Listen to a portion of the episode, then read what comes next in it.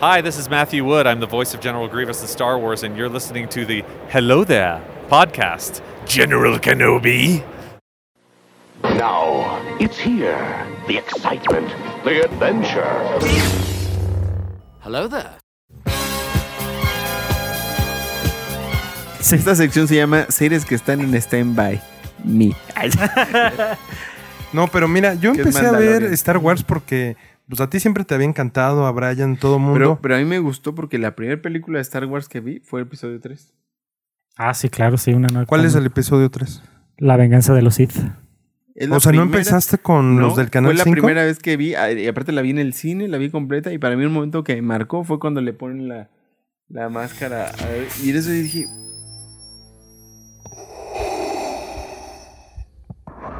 ¿Te estás dando cuenta de lo que estás viendo? Y lo levantan y no eso dicen, oye, ¿qué pasó con Padme? Que se murió y él así. ¡No! ¿Pero cuántos años tenías?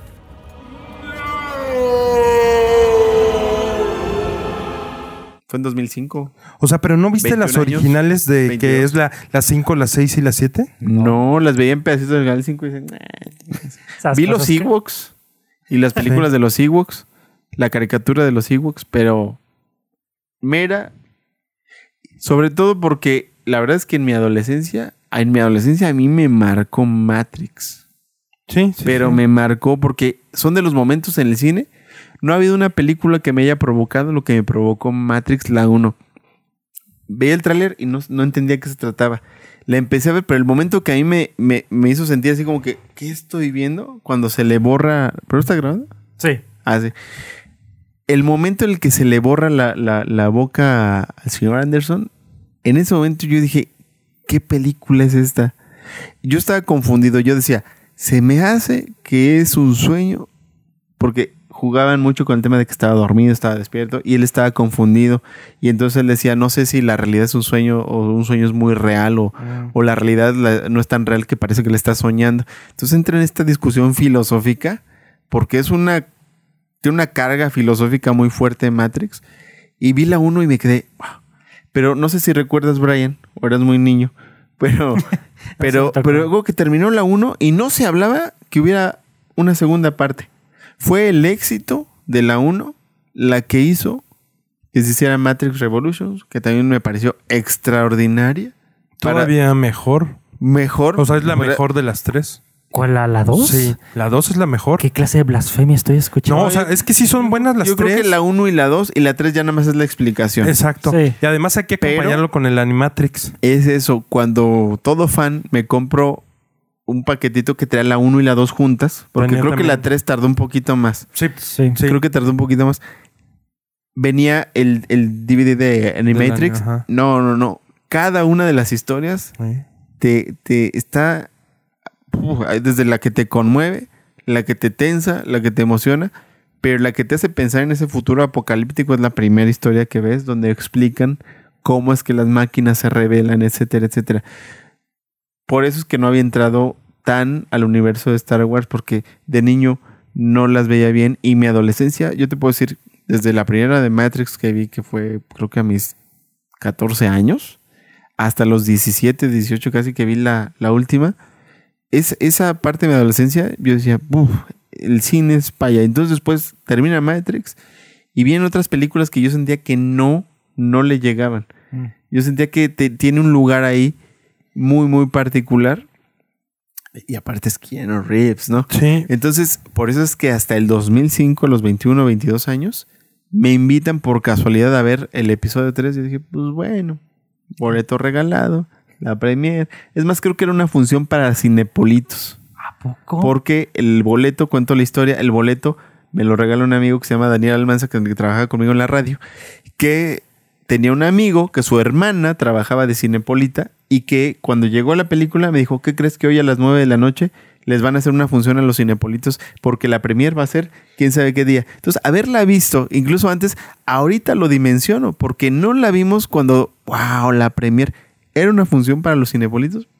Y es más, en la sala éramos 40, 50 personas. Estaba súper vacía con sus palomitas, todo eso. Pero fue una película que a mí me pareció extraordinaria. ¿Cuál es la orden que dan los, los hits? La Orden 66. Exactamente, cuando dan la orden 66 y empieza esta traición, esta matazón, te estremece cuando llega Anakin Skywalker y, y le dicen eh, los pequeños Padawan que le dicen, Master, Master, eh, acaba de ocurrir una tragedia que no sé qué, y en eso él se les queda viendo y enciende su, su sable y el, y el pequeño eh, alumno se asusta y en ese momento tu corazón se te hace pequeño ¿Y porque qué les hace? ¿Lo, lo matan? O sea, él, él mata a los Anakin Padawans. Skywalker mata a los pequeños, a sus pequeños alumnos que eran niñitos de entre 5 y ¿Pero 9 por qué lo años. hizo? Porque ya estaba en el lado oscuro de la fuerza, Goyo. Pero él era, él era un Jedi, ¿no? Tienes Lo que ver era, Él es el pero papá de fue- Luke Skywalker. O sea, él es, él es seducido. Darth Vader. Fue seducido por el lado oscuro de la- que despierta cuando ves la de la guerra de los clones. Sí, la 2. La 2, este. Que él venga la muerte de, su madre. Y entonces ahí, cuando él está con ese odio, porque no pudo, a pesar de su gran poder, no puede salvar a su madre, nace un odio dentro de él. Y en eso ves la mirada de él con odio y con llanto. Y empieza entonces la primera vez, creo que es la primera vez que escuchamos en esa trilogía el. Tin, tin, tin. Y es muy breve, dura como seis segundos. Pero en eso ya te estoy diciendo, ahí está Presente. lo que decía el maestro Yoda, que el odio, ¿no? Te, te conduce al, al lado oscuro. El miedo El miedo. te lleva al odio y el odio te hace llegar al lado oscuro. Oye, pero matar a los chavitillos que eran sus alumnos. no, no, por eso es una película que a mí...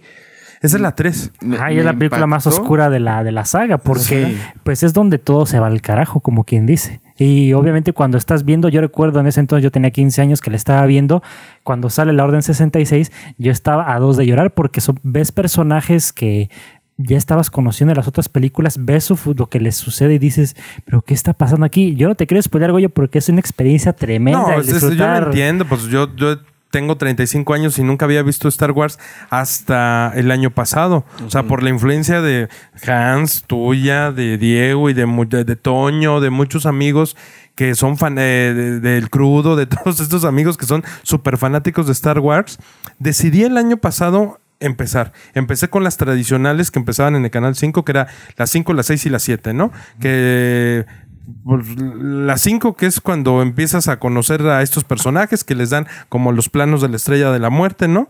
Y sí, es a las 5. No, la 5 es el Imperio contraataca.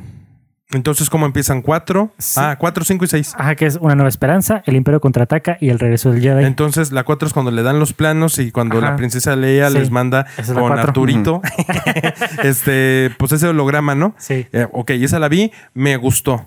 Luego, la que me fascinó fue la 2 de aquella época. Sí, la cuando empiezan con todo en este planeta que está nevado. Sí. Esa se me hizo extraordinaria. Cómo abren al animal este, ¿cómo se llama el, el animal? Tauntaun. Sí, y se meten. Esa, esa película me encantó. Pero cuando voy hacia la tercera de, de esta primera saga, lo que me encantó fue ver que los Ewoks para mí son los verdaderos héroes del universo de Star Wars, porque si no hubiera sido por los Ewoks, el pueblo llano, este, los más humildes entre los humildes, no, no le hubieran ganado al imperio. Después, em, terminé de ver estas tres películas y decidí ver episodio 1, que cuando el chavitillo güero, que se supone que este es Anakin Skywalker, ¿no? Que está de niño, que era un esclavo, que llegan esta persona y como que lo libera de su esclavitud y, y se lo llevan, ¿no? Y que su mamá no sabe cómo es que, que lo tuvo. Ah, porque fue como lo de la Virgen María, más o menos. Algo parecido. Como que no se sabe... que dice que concibió por la fuerza. Pero de todas formas sí hace ese paralelismo, ¿no? Pero, pero curiosamente, este, se me hace eh, muy interesante cómo fue tu redescubrimiento, porque pues viene también por lo de la introducción de la serie de Mandalorian, ¿no? Pues es que el Baby Yoda es una cosa fantástica. Este, la verdad es que es como el nuevo guismo. O sea, le Sí. ves la carita, los ojitos todos brillantes, la inocencia son esos personajes que necesitamos en este tiempo para recobrar la esperanza. Y yo no he podido ver Mandalorian porque no la he querido ver en Piraña. Este, o sea, en Piraña es así como en Pirata. Eh, y no me he querido meter a ciertos sitios este, de adultos, eh, de contenido para adultos para verla tampoco, porque dicen que por ahí puedes encontrar los episodios. Yo ya quiero que llegue de manera oficial o a través de DVD, o qué sé. No sé si ya es muy primitivo. Sería lo DVD. mejor que llegara en un Sí, Blu-ray. son- para, para tenerla eh, ahí, Sí, eh, o sea, claro que sí. Es que creo que es impresionante, no solamente en mi caso, sino el de muchos que nos hemos enamorado de Baby Yoda, de The Child, sin haber visto la serie. O sea, ves esos memes, ves esos fragmentos ya editados, ya en memes, eh, y te enamoras del personaje sin saber en sí qué está sucediendo. Yo no la he visto. Es una gran serie. Es una gran serie. Y, dicho sea de paso, o sea, sí me encantan a mí las películas de Star Wars. Y curiosamente, la que está en mi número uno mm, es eh, Rogue One. Para mí, claro que eh, no hubiéramos llegado a Rogue One si no vemos toda la historia. Es más, pero tiene personajes que creo que en Rogue One hace algo, más bien en Mandalorian hacen algo Similar. similar a lo que hacen Rogue One, que es decir, vamos a hacer personajes relativamente nuevos, aunque vienen de la historia de atrás, pero van a ser nuevos ante los ojos de, de las personas que por sí solos, eh, a mí me encantan. Mi personaje favorito es Chirrut, porque, porque la fe que él tiene en la fuerza es inquebrantable. Es decir, es alguien que si fuera Jedi sería un gran, un gran Jedi. Si tuviera los poderes, si la fuerza se manifestara en él, O sea, no se le manifiesta. no, él sola, todo lo que hace es un acto De fe. puro de fe. Pero es que Puro alguna vez fe. me comentabas que eso era como lo importante de, de esa película, que, que te ponían a pensar si en verdad existía la fuerza, ¿no? O sea, que, que para muchos nunca se manifestaba, que nunca era que real, y iban así como creyentes sin, sin saber más, ¿no? Así es. A Y, ciegas. y, y con una sabiduría, ¿no? También tremenda. O sea, eran como tipo kamikazes, o sea, ellos confiaban en la fuerza y se arriesgaban. Que en este caso, en Rogue One, los que representan ahí la, la fuerza, que en este caso son Shirut Imwe y Base Malbus, ambos los toman como un poquito como los monjes Shaolin, así de que, que eran los guardianes de la fuerza de la teoría de Pero la ellos fe. sí tenían fuerza. Pero ellos no tenían la fuerza porque, como se nos explicó en el episodio 1, no tienen los midiclorianos, que son los que hacen que se o sea, que es una los- cuestión genética. Sí, y ese fue fue un tema muy controversial en su tiempo porque los que vemos por primera vez la trilogía original, pues vemos a la fuerza como algo místico, como algo que le llega a los elegidos y no sé qué. Llega el episodio 1 donde nos da una explicación biológica, científica, George Lucas, que como dato curioso menciona que él crea esta necesidad de los midiclorianos para evitar que la gente este, llevara lo de los Jedi a una religión real que terminó siendo una religión real para ciertas personas y pues le dio esta explicación de que son los Como para decirles, o sea, sí puede existir, pero tienes que estar tocado por tu genética. Ajá, así como que no se pasen de payasos, o sea, Ajá, como que no, esto no, no, claro. existe. Claro, Ajá. claro. Y dentro de la ficción le voy a dar su explicación biológica para que ni crean que fuera del, del mundo ficticio ustedes pueden tener la fuerza. En los años entre el 2000 y 2005, cuando fue la trilogía De 1, 2 y precuelas, 3, ajá. exactamente, eh, estaba este jugador Palacios del Boca Juniors que traía la trenza en el, en el cabello. Como Y le preguntaban y decía que era porque él, y cuando decían, "No, es que yo soy Jedi, ¿no? No, No y- hasta la fecha, este, de hecho ya se quedó un poco calvo, pero sigue, sigue trayendo el look, creo que hasta los últimos años. Pero era un, algo característico y cuando veías los juegos de la Copa Libertadores en ese entonces de Boca Juniors, este jugador Palacios del Boca Juniors, traía su, su trencita eh, Jedi, ¿no? Y, y era padre porque en esa época era cuando yo empezaba a descubrir todo este asunto y, se ponía el asunto muy, muy bueno. Entonces, al final, aunque George Lucas tratara de evitar el problema pues, religioso derivado de la religión Jedi, eh, yo creo que cualquier culto o creencia que te lleve a ser mejor persona, a tratar mejor a las personas, a tener una vida eh, más estoica este, y, y de cuidado de uno mismo, pues yo creo que está bien.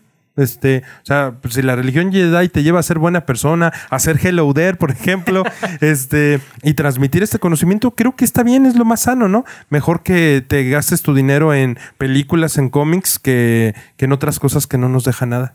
Me retiro porque me siento personalmente atacado por mis hobbies, ¿no? Es cierto. No, la verdad es que para mí sido uno de los grandes descubrimientos. Eh, una de las cosas que a mí me llenaron el corazón fue que mi hija a los dos años vio unas pantuflitas de Star Wars y ella empezaba a hablar y ella decía Wars, Wars y hasta la fe ya no le quedan, pero cuando empezaba a caminar o era muy pequeña y traía sus pantuflitas de Darth Vader, era, era, era, era muy feliz, ¿no? Eh, y, y ese libro, ese cuento de la pequeña Leia con su papá Darth Vader que me regalaste, Oh, para ella es uno de sus cuentos favoritos, le encanta. Y entonces lo que me gusta es que lo descubre de forma natural y no es así de que, ah, le voy a imponer mis gustos a mi hija. Es, eso es padrísimo. Y lo que más me gustó, que ahorita ya tiene cuatro años, es que por ahí yo un día estaba viendo un video en YouTube de la pelea de Kylo Ren con Rey, en la de la del despertar de la fuerza, donde están ahí en la nieve pegándose entre los pinos del bosque. Y ella dice, ¡Ah! Esa niña tiene una espada de luz, ¿no? Entonces le encantó y esa secuencia que dura ocho minutos la estuvo viendo súper entradísima porque le encantaba que esta chica manejara las espadas como veía a los otros personajes, pero el hecho de que sea una mujer le hizo un clic tremendo y, y- y me gusta que es, que es casi accidental, pero que conecta. Por eso digo que Rey es un personaje, es un personaje muy, muy, muy necesario para empezar a tocar las nuevas generaciones. Sí, porque ese es donde podemos encontrar un terreno común, que Rey sí era un personaje muy quizás necesario, que sí estuvo bien intencionado, pero que yo le tengo tantos, tantos, tantos detalles. Ese, la ¿Es el que es hijo personaje. de, de Han Solo? ¿O de quién No, están no. hablando? No, Rey es la chica. Ah, es la que es como nieta o hija de de Luke. Palpa- no, de Palpatine. ¿Y ese quién es? El emperador Palpatine. Pero no, no te, no te indignes, no te indignes. que- ¿Qué película es esa? La que está mencionando Hans, ¿o Sí, la sí, del episodio 7, El despertar de la fuerza. El despertar de la fuerza, que es lo que sigue de la de los Ewoks. Sí. Eh, Para que la pongas en tu lista, porque ya viste las tres originales, las que siguen Y son. la 1. Ah, bueno, o la sea, me falta la 2, la 3, que dicen que son medio aburridas, ¿no? La ah, bueno, a excepción de la 3 que dices que mata a los chavitillos. No, la 3 es buenísima. Es No, un la tres. peliculón Yo para la mí. veo y, Y- la veo y la veo y, Y- es más desde el- y- y- los primeros cinco minutos son de es una- mucha acción. Una chulada los primeros cinco minutos. La 3, el La episodio tres. 3. Sí. Sí, es que. No, es que, es que es una cosa tremendísima, porque de hecho, dentro de las 10, 11 películas que hay de Star Wars, el episodio 3, curiosamente, es mi top 3. eh, porque, o sea, ves tantos detalles que se te discutieron desde la trilogía original que tienen repercusiones ahorita con cosas que se te plantearon en el episodio 1 y 2, que ves cómo se cosecha todo. Es una película completísima que te trae desde los puntos más altos de diversión hasta los más bajos. Ves a 3000 Wookiees Ah, peleando, sí. que eso es fenomenal. Ver a los Wookiees peleando, no, o sea, los otros chubacas ahí Ajá. en sus naves con sus armas. Es, y bien hechos, ¿no? Sí. Eh, increíble, ¿no? Al grito de guerra van, ¿no? Sí, porque aparte son personajes reales ya duplicados después, otros digitales, pero ves eso, ves a la raza de Chewbacca en su apogeo, ves ta- el episodio sí. 2, Goyo, cuando ves el episodio 2 vas a ver un- unos momentos donde los Jedi están en su apogeo porque en la trilogía original sabemos que pues estaban totalmente extintos por Darth Vader, pero en la trilogía original estamos donde los Jedi están pues eh, todavía como los guardianes de la, de la galaxia, ¿no? Entonces en la 3 los empiezan a exterminar.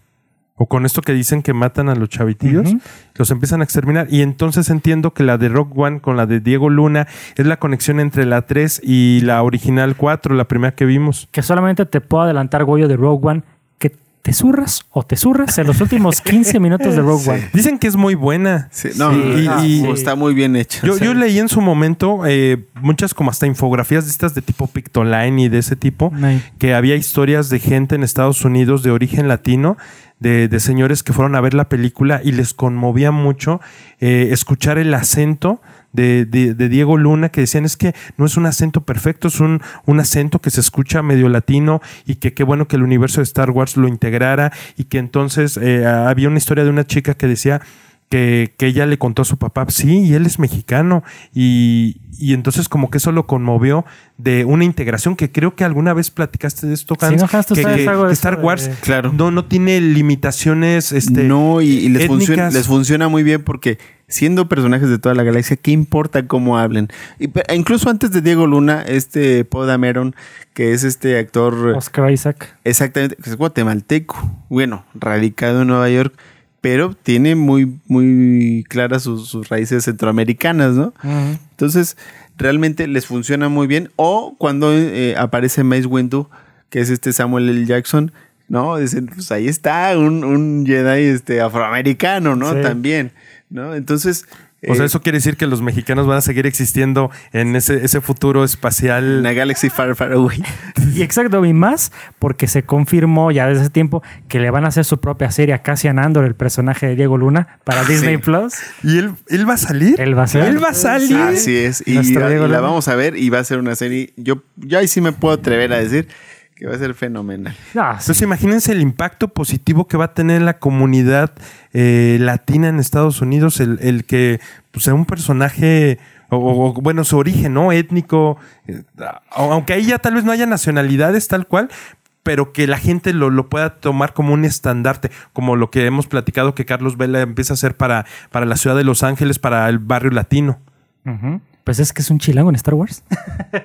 No, y que eh, lo, lo increíble de esto, creo que alguna vez lo decía Diego Luna y lo hemos platicado. Qué padre. O sea, ahí es donde digo, lo tengo que decir, Diego Luna, como Diego Luna, no es alguien que me simpatice demasiado. Pero es tan importante el, el tema de Star Wars que se me diluye toda mi animadversión hacia Diego Luna viendo Rogue One, siendo que es mi, mi top 1. Este, después está la 3 para mí, porque es necesario que esté la 3 y, y- y todavía estoy discutiendo en, qué, en qué lugar la que sigue. Pero hablando de Diego Luna, digo, qué padre hacer él. Y si hay algo que envidio es, es- es lo que a él le toca vivir. Él alguna vez comentaba algo similar, voy a pensar dónde fue que lo dijo, pero decía, de niño veía las películas de Star Wars, veía estas letras. ¿Qué es lo primero que sale? Un grupo de rebeldes roban los planos. de- Creces con eso toda tu vida sin saber que tú eras ese rebelde que se robó los planos. Manches. Eso debe ser genial. Sí. Y que siempre esas letritas que viste y que muchos las parodiaron, que son referencia de algún de la cinematografía, pero lo que dice ahí, que creciste su- tú sin saber que tú eras ese rebelde que se robó los planos, debe ser fenomenal. Ya con eso, uf, de- debe ser increíble. Y te puedes retirar a gusto. O sea, ya eres parte de Star Wars. ¿Qué más O sea, necesitas? imagínate él viendo el Canal 5 en 1989, viendo Star Wars y leyendo las letritas ahí. Oh, un grupo de rebeldes roban los planos de la estrella de la muerte, esta arma, el imperio, etcétera, etcétera, etcétera. Y crecer con eso y de repente que te diga a tu gente, oye, este, tú vas a ser ese rebelde, ¿no? Del que siempre te hablo. Es como viajar en el tiempo, Sí. Es como si, no sé, de niños veíamos los cazafantasmas y de repente la vida te lleva a aparecer como extra o, a o tener un papel Ajá. de, de- de algo. Vas a ser el doctor. Bengman en su juventud. Uh, me muero, Sí.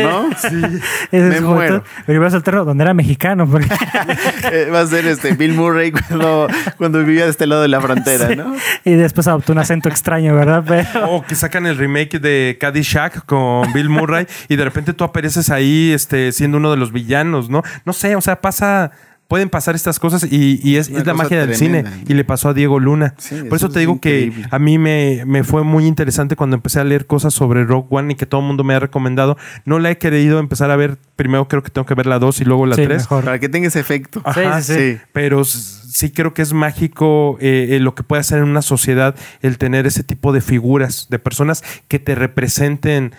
O sea, que, que tengan el color de piel, que tengan tu dicción, que tengan pues tal vez valores compartidos, aunque tal vez el personaje no lo sea como tal, eh, te ves reflejado en- con esos personajes. Y aparte porque cuando veas la película vas a notar que los personajes de Rogue One son tan bien construidos que se sienten muy humanos, que son llenos de defectos, que están lejos de ser los héroes este modelo que son los de Star Wars por, por su construcción desde el guion. Y eso es parte también de lo que yo siento que ha pegado muy bien y ha repercutido tanto a los que somos fans de la saga, que le tenemos tanto cariño a esta película de Rogue One y por supuesto el personaje de Entonces, Cassian Andor. entonces va a haber serie de él. no, si hay serie y hay para. Fascinante. Sí, no. Y todavía no creo que va, se va a estrenar hasta 2021-22, pero, Rechapos. pero no, ya mínimo ya nos tiene ahí consentidos con Mandalorian y para esperar Y, ahorita. y ya vamos a tener el streaming de Disney Plus aquí en México, ¿no? Ya para ese año se Oh. supone que ya vamos a tenerlo. Pero que no, no sale este año 2020. No, por eso. Ah. Por- por- para ese Ah, año no, ya para entonces sí. estar, ya- no, ya. sí. Y como por supuesto le vamos a hacer su reseña episodio episodio porque supongo que lo va a ameritar. Lo va a valer, lo va a valer. Sí. Como, como- digo, creo que en episodios eh, anteriores de, del podcast te tocó hablar de los episodios de Mandalorian. Eh, ¿No, no alcanzaste? No, porque era un formato distinto, pero mira qué bueno que, los cambios son buenos y con esto pues ya viene una ¿Ya la nueva etapa. podremos conseguir en DVD o qué onda? Mm, No, ahorita ¿No lo está totalmente exclusiva en Disney Plus y lo que no me gusta es que no hay anuncio oficial de que se vaya a hacer una eh, edición Blu-ray, DVD, que eso es lo que siento que estaría totalmente necesario, una edición de coleccionista por ahí. Pues habrá que esperar un poquito más para ver qué sucede. Ojalá que nos puedan adelantar el- la entrada de este streaming a México, porque bien saben ellos que el mercado mexicano es muy importante, le, ha sido para Netflix. Entonces, pues yo creo que para Disney, aquí hay gente que está dispuesta a consumir y a pagar lo necesario para acceder a esos contenidos. Pero Machín no por nada creo que ahora, bueno, creo que en su momento The Witcher lo superó, pero The Mandalorian era de, es de las series más, este streameadas ilegalmente Sí. en la historia. Sí, es porque sí. la necesidad está ahí, el gusto está ahí y sabemos que muchos de nosotros sí pagaríamos al menos Disney Plus, al menos por la duración de la temporada de Mandalorian, ya después cancelamos, pero mínimo aquí sí existe la posibilidad de contratar ese servicio. Nada, difícilmente creo que cancelemos. Tienen tan buenas producciones este, que te vas a quedar ahí. Y va a haber. Yo, yo lo que tengo duda es si llegarán a integrar todo lo de las empresas que ha comprado Disney, o sea, de las que les han pertenecido como Miramax y otras empresas que son de ellos, que, que tienen otro tipo, por ejemplo, Miramax sí. tiene otro tono de películas, yo otro, creo que otro sí. sentido. Es la tirada, creo. Por ejemplo, creo. Clerks es de Miramax. Porque al, al final, con eso matarían a los otros de la competencia, la, la aniquilarían. Porque creo que también en su momento, pues Pulp Fiction era producida por Miramax también, pero ahí no sé qué tanto de- tengan de discrepancia con The Weinstein Company y con todo lo que tengan en los derechos. No sé quién los tenga ahorita, pero mínimo ahorita con todo el repertorio de Disney en televisión, en cine, producciones originales que vienen, también se vienen por ahí las de Marvel, de eh, Falcon and the Winter Soldier, la de Loki, todos estos. Daredevil lo van a revivir a través de Disney. Porque Sería, ya ves que se lo quitaron a, a Netflix, ¿no? Pues sería bueno, pero no hay noticias de ello. Que en su momento Que sí estaba bien, que la de Netflix a mí me parecía buena. Pues yo estaría esperando que aquí fuera la continuación, o sea, que no la volvieran a hacer, sino fuera la continuación. Pero de todas formas sabemos que ojalá y Disney escuche esto, por favor, adelántenos ese servicio porque lo necesitamos. Sí, pues es también para luchar contra el tema de piratería, sería sí, claro. lo ideal. Y sí. Bueno, tarea, Goyo va a ver Star Wars y en un episodio posterior nos estará platicando de qué le pareció. ¿Viste el episodio 1? Vi el uno cuando es un chavitillo. ¿O 2? Este, se me hizo aburridona. eh, creo que tiene como mucho ese toque. ¿Qué fue? ¿Qué, ¿En qué año la habrán hecho la 1? ¿2000? Mm. ¿Principio de los 2000 Se- o final? Según yo es 90s? 99. Se estrenó en el 99. Entonces sí está muy pegado a los 2000. Ujú. Sí, como que mm, no, o sea, no, no me termina de decirme la película si es para niños, si es para adultos. Que por cierto, el juego de carreras de Nintendo 64 era muy popular. Yo ¿Y no era me bueno? cansaba de jugarlo, sí, claro. Chulada ese Era juego. El de la carrera que enfrenta sí, este sí, sí, chavitillo, ¿no? contra Sebulba. Sí. Y patrocinado por. Bueno, Watto le- más bien le daba permiso, ¿no? Sí, le da permiso porque Anakin es el que construye su, su pod racer o como me encanta cómo lo traducen, su vaina. Sí, su vaina. Eh, pues esa cosa, ¿no? Sí. Pero mm, es ahí donde sale este personaje que se parece a Ronaldinho que nadie quiere, ¿verdad? Jar Jar Binks. Sí, para mí no me hizo tan Eh, malo. Creo que es mucho el odio de él, pero pues tenía que ocupar el lugar que tenían eh, C-3PO. Ajá, y- el comic relief. Ajá. Que pues como dice George Lucas, pues yo lo hice pensando en los niños, que le diera risa a los niños. Obviamente uno lo ve de grande y dice, pues Binks es un bobo. A mí ya, ya no me cae mal. O sea, de hecho nunca me ha caído mal mí- del todo. Siempre es- de niño era como que no me daba risa, pero decía, ah, mira qué simpático mono. Ahora de grande pues ya lo veo y digo, ah, pues es Jar Jar porque lo odian. O sea, él tiene un corazón puro y noble. Y por eso o sea, es como que digo, el odio al, al personaje está totalmente injustificado. Es gente muy payasa. la Y- sí, sí, sí, siento que es una exageración el odio de Y- Jar o de, de puristas, tal vez. del Sí, de gente Wars. muy clavada que no, No, y, la- y las teorías de los últimos meses de Jar Jar Binks es el Sid mayor de todos los. El que está moviendo los hilos. Ah, no, es una toma. Y ahora yo, yo estaba viendo en Hello Dead, por cierto, que van a continuar con el universo de Star Wars, pero como muy, muy, muy atrás, ¿no? Sí. De cuando eran República, tal vez. Sí, se llama La Alta República, que la, es la primera vez que se hace una mención de, esta, de este periodo en la historia de Star Wars dentro del nuevo canon, porque para los que no están enterados, desde que Disney compra Lucasfilm, todas las historias que ya había hecho Lucasfilm de libros, cómics, todo, les dio borrón y cuenta nueva, un reboot masivo. Adiós. Adiós a Todo todo. lo que se publicaba en Dark Horse. todo lo que Dark Horse, ya eso se convierte. valió? Ya no. Ahora se le conoce como Legends. Por eso cuando compras un libro, un cómic que dice un- una cintita dorada Legends, sabes que Es no del es- viejo canon. Ajá, el viejo canon ya no sirve, pero está entretenido. De hecho, ahorita estoy leyendo las novelas de la trilogía de Throne. Para los que lo ubican, está muy interesante. Pero bueno, continúo. El chiste es de que no se había mencionado eso de la Alta República en el viejo canon y ahora en el nuevo sí. Y estas historias van a contarse dos mil años antes del episodio 1. Ah, pues es demasiado. no, sí. No, pero creo que está interesante porque yo desde mi punto de vista, Star Wars, lo que hace con este guion George Lucas desde la- lo primero que escribió, es que también es muy ilustrativo, o sea, es muy didáctico. Conceptos como la República, El Senado. conceptos exactamente, como los tratados internacionales de comercio, como el Consejo de Seguridad que tiene que velar por las relaciones entre las, las eh, los estados, ¿no? Eh, que pues están tomados de la realidad, o sea, es, es- echar, es crear un- una parte de la historia de la humanidad, pues en, en otro contexto de, de la ficción y tiene mucho valor. A, mí, estudiantes, adolescentes, me dicen, es que da mucha flojera porque que, que la república, que mi chavo, pues es que realmente eh, sé que es una historia fantástica, sé que tiene misticismo, pero las premisas, las problemáticas, son problemáticas políticas, sociales, económicas. Sí, porque también cuando hay los paralelismos estos de el ascenso de Hitler al poder, de las políticas de la Primera Guerra Mundial en Alemania, todo eso es, Claro. son reflejos de lo que construye George Lucas en estas historias que mucha gente se las criticó en su momento, pero cuando ves la trilogía de secuelas, que son las de Kylo Ren y todas estas, ves que sí se siente cuando no está bien a veces preparado el trasfondo de lo que se quiere contar. Y va a ser George Lucas quien escriba es- esta, este nuevo saga, canon. No es, es autores que ya han escrito libros de Star Wars que han sido populares, pero pues ya como es de Disney, él ya no... Entonces le está confiando a gente que sabe, a gente que le apasiona el universo de Star Wars sí. para escribir. Ujú. ¿Y ustedes están de acuerdo con eso? Sí, yo sí. ¿O creen que tendría que ser George Lucas? No. ¿O a George Lucas ya le valió No, yo creo que George Lucas dio lo que tenía que dar a la edad que lo tenía que dar. y, ten- y ya tiene que pasar la estafeta Sí. a alguien? O sea, que es tan hermoso o tan grande creció- le creció tanto la cultura que él creó que lo superó. el que ya no le pertenece, ya es del Sí, pueblo. exacto. ¿Eh? Sí. Claro. Sí, eso fue Sí, lo que pasó. Que fue tan grande que es de la misma gente que ya no, ya no es de él. Como las Sí, canciones por- de Vicente. ¿Cuál es como cuál?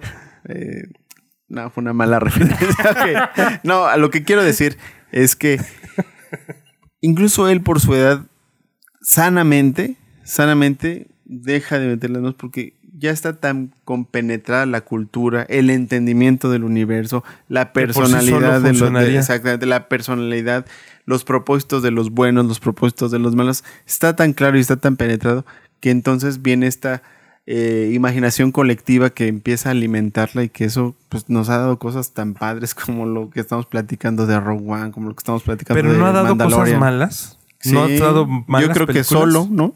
Sí, solo es un, un ejemplo muy bueno de que lo que pudo llegar a ser y se quedó a medias. Un ejemplo también a mí que en su momento también le dediqué un podcast que si no lo he escuchado, escúchenlo. Una reseña de la película de Last Jedi, que para mí se me hizo una abominación, que al principio me gustó la película. Cuando la salí del cine dije, ah, mira qué buena película de Star Wars. Y de repente, mientras más analizaba y más veía, yo dije, ¿qué está pasando? ¿Y este quién es? ¿Y por qué Luke está haciendo esto? Sí, sí, sí. Como ese meme de Mark Wahlberg de, de Happening. Pero bueno, el chiste es de que sí ha habido cosas malas porque en este caso hablando de Last Jedi, es una persona, Ryan Johnson, que quiso irse muy lejos de lo que es Star Wars porque él quería contar una historia que es bastante válido, pero él torció las leyes del universo Star Wars para contar la historia que él quería contar, que en sí la, la historia que él quería contar no es mala, pero no le pertenecía al universo Star Wars que estaba trabajando él. O sea, quizás como una historia alterna de Star Wars o con otros personajes hubiera funcionado muy bien, porque no le puedo este, renegar eso, pero cu- cuando veas esa película, güey, vas a decir, pero ¿por qué Luke se comporta así? ¿Por qué esto así? Y Ryan Johnson te puede decir, pues porque yo quería que esto pasara en la película. Sí, y, que- y de esa película yo lo único que le agradezco son los porks. Nada más. muy simpáticos. Eso sí, los vas a ver y va un efecto guismo, más o Son menos. como aves, ¿no? Sí. Como redonditas, chistosas. Sí, como mezcla Y, y que es donde ya empezaron a decir, no, es que gracias a los porks, eh, Chewbacca se hace vegano, ¿no? Eh, Sí, hizo vegano. Pues porque no se quiere comer el pork, pero dices. ¿Y era su "Pues, alimento normal? ¿De su raza o qué? Pues él- yo digo, pues vamos a cazar aquí unas avechuchas, ¿no? Pero después como las aves lo quieren, lo siguen, no, lo siguen a todos lados, ya no, no puede. No, ¿Y qué se come? Pues yo pienso que pasto, porque no se ve. o apio, no sé. sí. Una, una zanahoria por ahí. Pero no, sí, en su momento cuando la veas también vas a. Pues les, les prometo que las voy a verlo pronto, porque duré treinta y tantos años sin ver ninguna. Deberías y ver el año pasado me di a la tarea de ver estas cuatro películas, pero todavía me faltan un buen, ¿no? Debería ser hasta una sección de Goyo ve Star Wars, eh, con artículos Sí. en podcast, lo que sea, y todos, todos viéndolo así como niños chiquitos. ¿Y qué te pareció, Goyo? Híjole, va a ser como mi primera vez en Star Wars. Pero sí, voy a, voy a darme la tarea de empezarlas a ver. Eh, a incluso las malas, para poderme Sí, poner claro. al día y ojalá que en Y las de Lego también. Ah, ¿Hay, ¿Hay de Lego? Sí, Sí, son también. buenas, a mí sí me gustan. Ay, sí, pues es que, bueno, voy a tardar mucho, pero también hay, también había unas de Cartoon Network, ¿no? Unas Sí, caricaturas de clones, Guerra de los Clones. primero hubo una serie muy de cort de episodios súper chiquitos de dos minutos de Clone Wars, dirigida y escrita por Gendy Tartakovsky, el escritor y director de De Dexter, laboratorio de Dexter. de Samurai Jack y todo esto, que es buenísima. Sí, sí, Esos sí. episodios cortitos que era lo que pasaba entre el episodio 2 y 3, en lo que tenemos que Entre el esperar. 2 y el 3. Ajá, y lo que te explican tantas cosas, de hecho, bueno, no las has visto todavía, pero te explican ahí por qué el general Grievous tose en el episodio 3. En un tramito de 5 segundos te lo explican ahí y dices, no No, es que manches. es genial. y después vas a ver la serie 3D de The Clone Wars, que también es muy buena. Yo, yo creo que después de que las veas, güey, vamos a hacer varios podcasts de qué es lo que te pareció. Y también de, de las escenas que a lo mejor no, no sé si les ha pasado, pero yo a veces busco películas o pongo las películas nada más para ver. Algunas, por ejemplo, una de las que me gusta es cuando en este planeta, que es todo del mar, pelea Obi-Wan con Jango Fett. Ah, sí. Es- no, es, es Boba Fett. No es Django. Es Jango Fett. Jango Fett. Sí, en camino. Este, esa pelea me parece que es buena. Y entonces cuando ves esa pelea y ves cómo pelea Mando en Mandalorian, entiendes todos sus artilugios, ¿no? Sí, te, o sea, como que te recompensa, al menos hablando de Mandalorian, te recompensan el haberle puesto atención a ciertos detalles de toda la saga o de las películas principales, porque dices, ah, mira, esto lo dijo por esto. De hecho, hay una referencia en Mandalorian también al famosísimo High Ground de Obi-Wan que le dice a Anakin en el episodio 3 que I got the high ground. Y hay una parte en la que Mando no quiere pelear porque dice, ¿por qué no quieres pelear? Es que- él tiene el high ground. Y es como de que, ay, yo entendí esa referencia, así como de ese estilo, ¿no? Pero no, así está, está, el universo de Star Wars ahorita está muy lleno de, de esperanza, digamos, de que van a salir cosas buenas en los proyectos futuros y por eso nos tiene muy emocionados como fans. Y lo interesante que dijo Hans fue que, que pues tu niña eh, ha llegado sin que tú le tengas que imponer, sin que le tengas que poner la playera de la América. No, este, no. por ejemplo, como hacen muchos papás, eh, ella está descubriendo este universo con, con esa ayuda sin ser imposición. Sí, o sea, aparte ya siento que Hans papá era realizado ya de por vida. No, la verdad cuando andaba con sus pantuflitas de, de Darth Vader, me pareció, dije, ay ya, ya, ya se cerró. Y, y ahora que le encanta ver los videos de Rey peleando. Deja en su momento ya que vea las películas bien también. Sí. Ya próximamente la veremos ahí haciendo cosplay de Rey. En los cumpleaños con toda la temática. Probablemente. O que se vaya por ver Chip y Potato, ¿no? Nadie muy recomendable si nadie escucha en el podcast. Pues ahí está la promesa. Pronto voy a terminar de ver toda la saga. Y en su momento saben que aquí haremos los podcasts, artículos, lo que sea necesario para saber qué opina Goyo de Star Wars. bueno, nos despedimos. Somos Brian Fett. Hans González. Y Goyo Díaz. Hasta la próxima. The Force will be with you. Always.